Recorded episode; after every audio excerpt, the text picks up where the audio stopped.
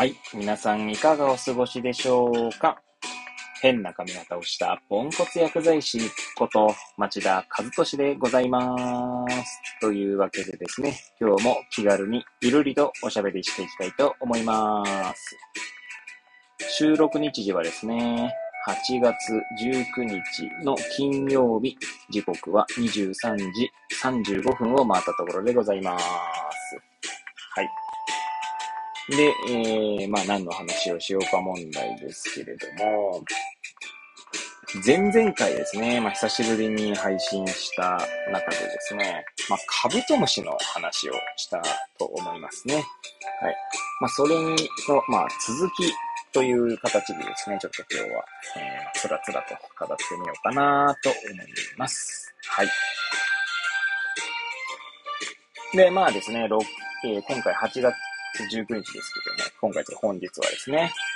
8月14日にですね、まあ、我が家にですね、カブトムシが、まあ、来ました。はい。オスとメス1匹ずつですね。はい。えー、まあ、細かいことはですね、まあ、前々回の、え、お話を聞いていただければと思うんですが、はい。えー、まあなんだ、その、で、前々回の中でもですね、まあその、カブトムシがですね、まあ、交尾をした話を したんですけれども、まあ、その交尾の時の話ですね、ちょっと言ってなかった話があって、まあ、別に大した話ではないんですけど、まあ、私自身もですね、カブトムシが交尾するとこっていうのをですね、見るのは初めてだったわけですね。はい。まあ、もちろん妻もですね、えー、見るのは初めてでした。で、まあ、このカブトムシを飼うきっかけになったですね、まあ、私の4歳の娘もですね、えー、まあ、私がこう、いろいろ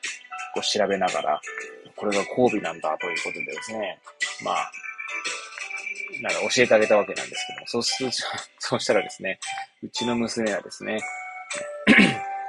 大きな声で、ママー交尾交尾ママー交尾って言うんですね。で、まあ、その時ですね、まあ、でも、窓は全開でしたし、で、まあ、なんだ、夕方ぐらいだったのでまあ、ちょっと恥ずかしい、気恥ずかしさが あったりしましたね。まあ、な別に気恥ずかしさっていうか、ね、なんかこう、別に恥ずかしくもなんでも別にね、虫の交尾ですから、恥ずかしくもなんでもないですけど、なんかこう、結構ですね、この窓を開けて大声出すとですね、聞こえるんですね。はい。まあちょっと近所の人が聞いたと思うと少しだけね、まあ少し恥ずかしいかなと思ったりしましたが、まあ別に娘にですね、まあちょっと静かにねぐらいのこと言ってですね、まあ、その、興奮冷められる中だったので、うちの娘もですね。はいまあ、多分、交尾が何かっていうのもちゃんとよく理解してないと思うんですけども、はい。まあ、そんなことがありましたね。はい。で、前々回のお話ではですね、まあ、交尾した話と、まあ、産卵セットを作るかどうかみたいな話で、ちょっと迷ってますみたいなお話だったり、あとはですね、まあ、最、えー、最後にはごめんなさい。えー、っと、オスとメスをですね、別々のカゴにしてみました。という話もしてみましたが、まあ、その後ですね、え結果的にはですね、産卵セットを作りましたね。えー、昨日ですかね。昨日産卵セットを作りました。はい。で、まあ、作るかどうか迷っていたんですけれども、まあ、せっかくの機会だなと思いまして、はい。まあ、今回ですね、まあ、交尾した結果、その、卵を産むかどうかってのは正直わかんないんですけれども、はい。えー、まあ、なんていうんですかね、まあ、産卵セットを作ってみるっていう、まあ、ある種自分の経験としてですね、まあ、やってみたという感じですね。はい。まあ、産卵セットをですね、の作り方というのが、まあ、ありまして、それは、一応、購入した図鑑なり、カブトムシの飼い方という本に載っておりましたので、まあ、その通りに作ってみたという感じですね。はい。まあ、あとはですね、なんかこう、毎日、こう、帰宅するたびにですね、カブトムシどうだった？みたいな感じでですね、カブトムシの様子を気にするようになりまして、で、まあ、そんな感じですので、例えばですね、なんか餌食べないみたいないうところでですね、ちょっと心配になったりしたんですね。で、最初100均で買った、えー、ダイソーですか？で買った、えー、カブトムシ用のゼリーを置いていたんですけど、あんまり食べが悪かったので、まあ、バナナをあげてみたりしたんですね。で、これも一応調べ、まあ、Google で調べてみたやつですね。まあ、俗にググってみたわけなんですけども、はい。まあ、そうするとですね、あの、まあ、何、何がいいかと。カブトムシ用の餌以外何がいいか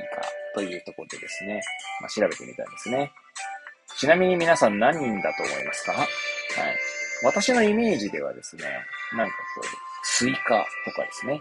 まあ、キュウリとかあげてるイメージがあったんですけども、まあ、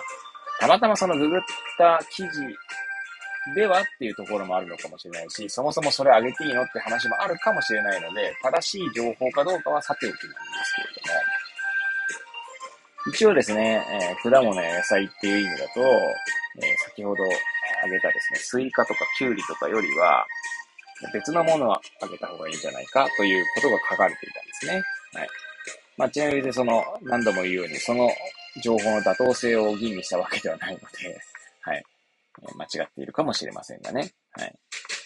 ちなみにスイカとかですね、キュウリとかメロンとかっていうのは、水分は多いんだけど、そこまでこう栄養価が高くないっていうことで、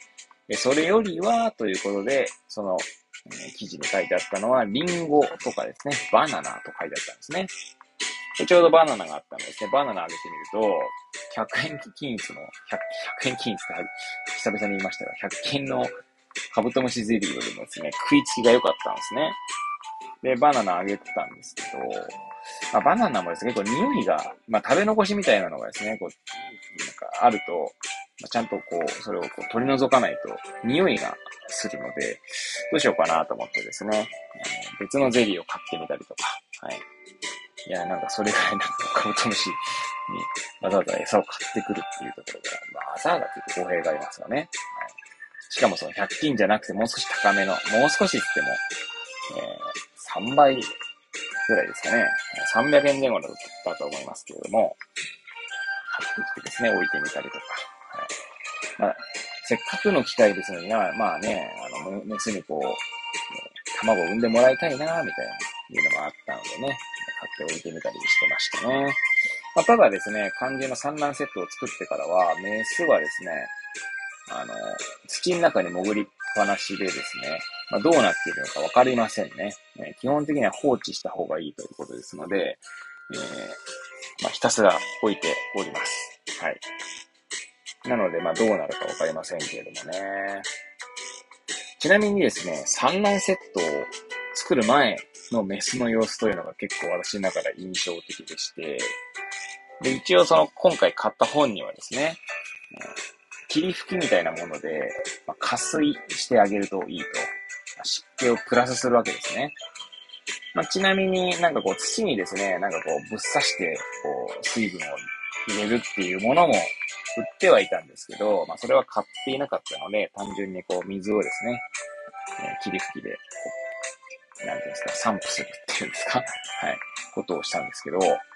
交尾後のですね、メスにですね、まあ朝一でですね、こう、そのバナナを食べていた時っちゃ時だったんですけれども、まあかけるとですね、なんかこう、なんか、なんていうんですかね、まあ動きが、オスとは違うんですね。オスはですね、こう、シュッてかけると、ピクッとしてですね、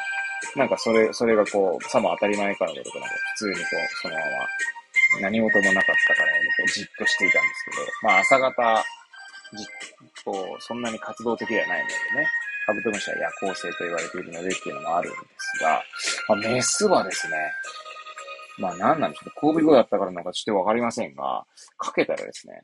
まずこう、ビブどころかこうなんか立ち上がってですね、こう手をバタ、手足っていうバタバタさせて、そしてさらにこう、ジーっていうこう音を出し始めたんですね。まあなんかまあ、し、素人的にはなんか威嚇されたような感じなので、まあ、多分嫌なんだろうなというのなんとなく伝わってきたんですけれども、はい。なんでまあそんな感じでですね、なんかこう、オスとメスで全然違うんだなとかもね、いうのも、まあ、初めての経験としてですね、まあ、感じましたし、あとはですね、夜行性って先ほど言いましたけど、産卵セットに入れる前のメスだけ、メスの動きっていうのが結構印象的で、かなりガタガタ音するんですけど、もうなんかこう、外に出たいんじゃないかというぐらい、こう、カゴにですね、こうガタガタガタガタって、うまくちょっと伝わらないんですけど、まあ、手足をこう、動かせながらバタついていたのが印象的でしたね。その時にはですね、ちょうどその、メスがバタつかせている、まあ、視線の先というか、先にはですね、ちょうど、えー、なんていうんだ、まあ、部屋の明かりみたいのがあって、なんか眩しかったのかな、みたいなのか、あとは光に集まるんでしたっけかね、ちょっとそこら辺修正に関してちゃんと、カブトムシの修正に関しては調べておりませんけれども、はい。だからもしかしたらそういうのもあったのかもしれませんね。はい。まあ、何にせよですね、40歳を間近にして初めてカブトムシを飼って、いる私がですね、いろいろとこう、初初体験の出来事にですね、興奮している感じでございます。まあね、本当に前回も申し上げましたけれども、前回とか前々回ですか、カブトムシの放送をした際にも申し上げましたけれども、まあこう、やっぱ娘をきっかけにですね、まあ、自分が今まで経験しなかったことを経験させていただいているというところがありますので、きっとこれからもですね、そういうことはどんどん増えていくと思いますので、まあ、楽しい人生だなと、幸せな人生だなと思いながら日々過ごしております。はい。なんでまたね、次はですね、どんな扉が開かれるのかなと、まあ、今からワクワクですよね。はい。まあ、そんなことを思う今日この頃でございます。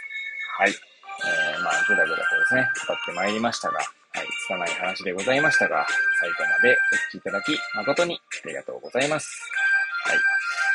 い。えー、またですね、えー、お会いできることを楽しみにしております。えー、それではまたお会いいたしましょう。さようなら